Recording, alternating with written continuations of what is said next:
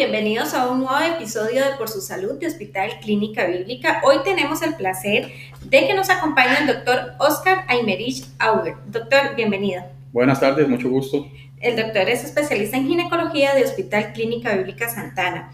Vamos a conversar acerca de mitos y verdades sobre la terapia de reemplazo hormonal. Doctor, para iniciar con este tema, ¿qué pasa cuando se deja de tomar hormonas? Bueno, primero, más bien démosle vuelta a la pregunta para empezar por el principio. Más bien, digamos, ¿qué, sería, qué es la terapia de reemplazo hormonal? la terapia hormonal o el reemplazo hormonal, como su nombre lo, dice, es reemplazar en la mujer menopáusica y posmenopáusica la carencia de estrógenos y progesterona que ya ella por su condición de edad no los produce en los ovarios. Entonces la terapia de reemplazo hormonal es la administración de estrógenos sintéticos y progestágenos para reemplazar los estrógenos que ya el ovario no produce y tratar de revertir los efectos secundarios que provoca la, la, falta de estas hormonas en el organismo de la mujer. Doctor, ¿y a partir de qué edad más o menos es que la mujer empieza? Bueno, no, no, no hay una edad específica, es un rango de edad donde empieza la, la perimenopausia o la transición menopáusica, pero se considera desde el punto de vista médico que la mujer es menopáusica cuando tiene primero más de 45 años de edad y más de un año consecutivo, 12 meses consecutivos sin menstruación. Generalmente antes de eso puede haber un periodo de dos, tres años, es muy variable, que es la transición, la transición menopáusica o la premenopausia, donde empiezan ciertas manifestaciones como las irregularidades menstruales, mujeres que tienen sus ciclos muy regulares empiezan a ver que se atrasa por más de siete días o que viene un mes sí, dos meses no, y eso puede durar hasta uno o dos años hasta que ya paulatinamente cada ciclo menstrual se aleja, se aleja, se aleja más uno de otro, y cuando complete 12 meses, como dije antes, sin menstruación, se considera que ya está en la menopausia temprana. La menopausia como tal es la fecha de, la última regla antes de esos 12 meses. Y se considera que es menopausia toda temprana los siguientes 3, 4 años.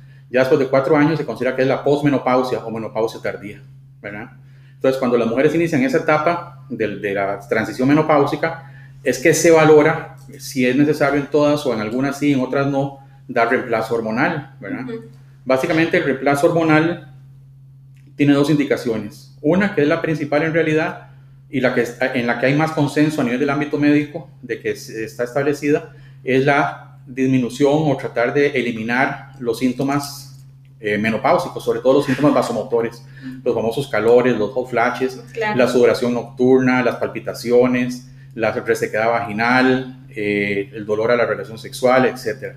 Y la otra indicación para dar terapia de reemplazo hormonal, que es la que más controversia hay actualmente, es usar la terapia hormonal con fines preventivos de patologías que puede provocar la carencia de estrógenos a largo plazo, como la osteoporosis o la patología cardíaca. ¿verdad? En eso no hay un consenso establecido, hay grupos que la apoyan, otros grupos la critican por los posibles riesgos de la, administración de estrógenos. Claro, de hecho, doctor, le iba a preguntar que qué consecuencias tiene tomar estrógenos. Bueno, tiene consecuencias benéficas, muchas consecuencias benéficas, como te expliqué antes, para revertir los síntomas vasomotores de la premenopausia, para disminuir en algunas mujeres el riesgo de enfermedad cardíaca, en otras también puede aumentarlo, pero eso hay que valorar muy bien cada paciente individualmente. Eh, tiene ventajas de que disminuye la pérdida progresiva de hueso, de masa ósea, por la carencia de estrógenos en, en algunas mujeres, no en todas, ¿verdad? Eh, esas son las consecuencias buenas, pero puede tener consecuencias malas o riesgos a largo plazo, que hay estudios, muchos estudios que, que lo apoyan, otros los, los, los contradicen por eso es que no hay un consenso, un consenso actualmente. Pero en general sí se acepta que el uso de estrógenos conjugados junto con progestágenos, sobre todo con, en combinación, puede aumentar el riesgo de cáncer de mama mínimamente, el riesgo de cáncer de endometrio, el riesgo de, trastornos tromboembólicos, eventos tromboembólicos, ¿verdad? ¿Cuánto por ciento de la población puede llegar a sufrir esto? En, en realidad es independiente el porcentaje, depende de la patología, al menos en el cáncer de mama se dice que el, riesgo puede ser andar alrededor de 1.3, el riesgo relativo aumenta, 1.3 veces puede aumentar. Ok, eso quiere decir, doctor, que todas estas consecuencias, como usted me decía, son, o ganan más, obviamente las que benefician a la mujer. Por supuesto, o sea, los, los efectos benéficos son muchos, pero de ahí viene lo importante de que antes de empezar a darle o tratamiento hormonal a toda paciente sea valorada por su ginecólogo por supuesto. Eh, ampliamente para ver cuál califica y cuál no califica, ¿verdad? De hecho, se habla de cuáles son las indicaciones y las contraindicaciones para la terapia de reemplazo hormonal. En las indicaciones, como te dije, básicamente es primero disminuir los síntomas vasomotores cuando son muy severos, que alteran la calidad de vida de la paciente, que le impiden su trabajo, su estudio, su vida familiar, etc. Y en algunas pacientes con factores de riesgo para osteoporosis como prevención. Ahí donde viene el debate del riesgo-beneficio, usar la terapia hormonal como, como prevención de enfermedades crónicas que podría provocar la menopausia. Hay más consenso, más aceptación en general en, los, los diferentes estudios médicos de que sí es excelente o el mejor tratamiento que hay la terapia hormonal para quitar los síntomas vasomotores y los síntomas de resequedad vaginal, de atrofia urogenital sobre todo, ¿verdad? De hecho, acá tenemos, doctor, una pregunta que es muy constante, es que si una mujer puede utilizar o cualquier mujer puede utilizar el reemplazo de hormonas. No, no, como hemos venido tocando desde el inicio de la charla, el primer mensaje que quiero mandar a las pacientes es ese, no todas las pacientes, la mayoría sí, pero no todas son candidatas. De hecho, hay contraindicaciones eh, los estudios médicos son muy amplios. Se habla que no hay, se dice que para terapia hormonal no hay una contraindicación absoluta, aunque mi criterio sí la hay, ahorita vamos a mencionar ellas. Y todas son contraindicaciones relativas.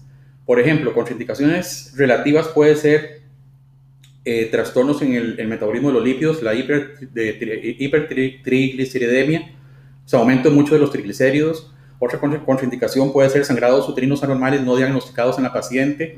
Otra contraindicación relativa puede ser antecedentes de endometriosis o de miomas uterinos que podrían volver a proliferar. En esas estoy de acuerdo que son relativas a la contraindicación, podría usarse dependiendo de cada paciente. Pero otras contraindicaciones que yo soy casi las tomaría como, como absolutas sería el antecedente de cáncer de mama diagnosticado o ya tratado, cáncer de endometrio, porque son cánceres hormonodependientes, la mayoría de ellos. Y la administración exógena de estrógenos, pues teóricamente podría aumentar el riesgo de recurrencia o persistencia de esos tumores, ¿verdad? Por eso es importante, doctor, la visita al especialista como tal, porque no cualquier persona o, cualquier, o cualquiera llego y compro y digo, ya, este, tengo este síntoma, voy a, reemplazarlo. Claro, de hecho, entre la, valoración previa para ver si la paciente califica o amerita terapia hormonal, eh, incluye varias, varios eh, datos en su historia clínica y varios exámenes de laboratorio. Entre los exámenes de laboratorio tiene que tener un perfil de lípidos, una glicemia. Es un estudio bastante... Claro, eh, tiene que tener estudios de imágenes de mamografía reciente, de ultrasonido eh, endovaginal para medir el grosor del endometrio, este, el, examen de Papa Nicolau que esté reciente, ¿verdad? O sea, son varios exámenes, eh, ver en la historia del paciente que no tenga antecedentes de cáncer de mama, cáncer de endometrio, cáncer de ovario, ver si hay factores de riesgo para cáncer de mama más, más elevados que en otra paciente de, de, la, de la población general, ¿verdad? Antes de decidir si se da o no se da. Doctor, una vez que la paciente se haya hecho este tipo de estudio y sale que de verdad necesita el reemplazo hormonal, ¿por cuánto tiempo debe tomarlo? ¿Ya esto queda de por vida? Eso es una excelente pregunta y es uno de los temas en que más controversia hay a nivel de, de, estudios médicos, tanto en ámbito ginecológico como endocrinológico, ¿verdad? Algunos grupos postulan que la terapia hormonal cuando se inicia a darse de por vida, cual yo en lo personal no estoy de acuerdo sí está establecido que muchos de los factores de riesgo, que el aumento de la incidencia de cáncer de mama, por ejemplo, eh, se, ve cuando la paciente tiene más de 5 años de, terapia hormonal y que ese riesgo relativo disminuye al suspenderlo. Eh, para ganar los efectos de, beneficiosos a nivel urogenital debe darse por largo tiempo. Pero en general hay estudios, metaanálisis, estudios de varios estudios que han demostrado, por ejemplo, que para que la terapia de reemplazo sea, hormonal sea efectiva, tanto para quitar los síntomas perimenopáusicos, de atrofia urogenital, etcétera, así como en el ámbito preventivo de la osteoporosis, eh, terapias hormonales por menos de 5 años no, no, son efectivas, darse por lo menos por 5 años. Y el consenso en general es darlas de entre 5 a 10 años. Ya algunos estudios demuestran que después de los 10 años, los beneficios que se pueden obtener ya se obtuvieron y aumenta más después de los 10 años eh, la, la posibilidad de, de, de los efectos adversos. ¿Y los estudios, doctor, tiene que hacérselo a diario, eh, anualmente o después de estos 10 años o 5 años que menciona? No, no, o sea, la, valoración inicial se hace para iniciar la terapia de reemplazo hormonal. Después, cada año, pues, independientemente que esté con terapia de reemplazo hormonal, la paciente debe tener su control ginecológico. De hecho, esta valoración es parte del control ginecológico anual de la ah, paciente para valorar la posibilidad de efectos adversos o de, o de riesgos que se estén desarrollando a causa de la misma. Doctor, ¿y las vías de administración para un reemplazo hormonal?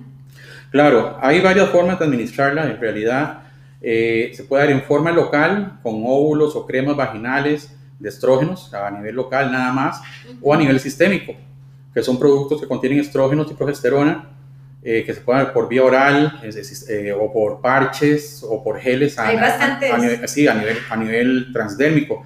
De hecho, una de las vías preferidas de administración de los estrógenos es eh, transdérmico a nivel de, de, de, gel o de parches en la piel. De hecho, se ha visto que tiene algunos efectos secundarios son menores que si se dan pastillas tomadas, ¿verdad? Y hay diferentes formas de dar la terapia hormonal, diferentes esquemas, dependiendo, por ejemplo, si la paciente está en la etapa, en la transición menopáusica o en la perimenopausia y los síntomas vasomotores muy severos, pero todavía menstrua la paciente, se dan esquemas de estrógeno y progesterona eh, secuenciales o cíclicos, donde se da todos los 30 días del mes estrógeno y durante 10 a 14 días se, se agrega progesterona para regular las reglas y sigue viniendo el sangrado. Ya en la paciente que está con periodo de amenorrea largo de más de un año, o sea que ya están en la menopausia temprana, se dan esquemas continuos, o sea que todos los días recibe estrógeno y progesterona. Y hay otro esquema que es en las pacientes, por ejemplo, que por algún motivo en el transcurso de su vida fueron histerectomizadas, o sea que ya no tienen útero, entonces se da solo estrógeno. Que de eso lo conversamos en un podcast anterior. Es correcto, se da solo estrógeno porque la única razón para agregar la progesterona al estrógeno en, los otros esquemas es que la progesterona proteja el endometrio del riesgo de, tener una transformación maligna por el estímulo estrogénico sin oposición. De hecho, la mujer sin útero es una, una ventaja, digámoslo así, para la terapia hormonal, porque tiene, se evita el riesgo de cáncer de endometrio y se evita el riesgo de los efectos adversos que da la progesterona también. Claro. De hecho, se ha visto que el riesgo de cáncer de mama es pues, básicamente en, pacientes que han recibido estrógenos eh, o terapias hormonales combinadas, estrógeno con progesterona. Y ese riesgo disminuye muchísimo o no se presenta cuando recibes solo estrógenos. O sea que muchos estudios apuntan a que la mala en la película para el cáncer de mama es la progesterona. Doctor, ¿y las vías de administración quién decide? ¿Yo como paciente o el médico? Se le explica a la paciente las ventajas y desventajas de cada uno de cada tipo de, de administración, pero en realidad el médico es el que le debe sugerir. Yo la mayoría de mis pacientes les sugiero la vía transdérmica, o sea, con el, el gel vagina, el, perdón, el gel en la piel de estrógenos, eh, y si no tiene útero, pues solamente eso. Si tiene útero, pues se da progesterona, pueden ser en, en capsulitas, ya sea ingeridas o, o vía vaginal. Perfecto, doctor. Para ir finalizando con el tema, recomendaciones en general. Bueno, básicamente las recomendaciones es que antes de iniciar una terapia de reemplazo hormonal, que muchas veces hay tratamientos que se ponen de moda y que como la vecina lo usa, yo lo uso, consulten con, con, su ginecólogo, el médico general inicialmente, luego el ginecólogo, para ver primero si califica, segundo si la necesita. Como te más, la mayoría de las mujeres en la, en la transición menopáusica, en la menopausia temprana, que es el momento ideal de iniciar la terapia de reemplazo hormonal, van a necesitarla, pero no todas. Y que en base al cuadro clínico, antecedentes médicos de cada paciente, decidir eh, qué esquema darle, si vía oral, transdérmico, si solo estrógenos o estrógenos con, eh, combinado con progesterona, ¿verdad? También que desde que estén en, en, en, la etapa premenopáusica o desde toda su vida, desde la juventud de la mujer, tome prevenciones para disminuir el riesgo de la carencia de estrogénica en el futuro. ¿Cómo se toman esos? Básicamente eh, el estilo de vida, ¿verdad? Que eviten el sobrepeso, que hagan ejercicio, que reciban luz solar, que tengan dietas ricas en alimentos con calcio, sobre todo para tener una buena formación de masa ósea y que la pérdida ósea, que es inevitable en la posmenopausia, pues si han tenido buenas reservas de hueso, um, una buena masa ósea, tengan menos riesgos de osteoporosis, por ejemplo, ¿verdad? Y una vida sana en cuanto a la dieta, evitar exceso de grasas, controlarse las hiperlipidemias para disminuir el riesgo que aumenta también en la menopausia de la enfermedad cardiovascular o a nivel de enfermedad coronaria. Doctor, por último, esto puede ser hereditario, por ejemplo, mi mamá tomó o, tiene un reemplazo hormonal eh, a cierta edad, ¿yo puedo tenerlo? No, eso es totalmente independiente de cada paciente. Como te digo, no toda mujer ocupa, la mayoría de las, eh, de las pacientes menopáusicas sí lo van a ocupar, pero eso es propio de cada paciente, el estilo de vida que haya llevado, antecedentes, exacto, y antecedentes médicos que haya tenido. Pero la terapia de reemplazo hormonal es decisión del médico y la paciente individualmente, eso no es un factor hereditario. Perfecto, doctor. Muchísimas gracias por la participación. Le recordamos que él es el doctor Oscar Emeritz Auber, eh, especialista en ginecología acá en el Hospital Clínica Bíblica Santana. Doctor, muchísimas gracias. Mucho gusto y hasta la próxima.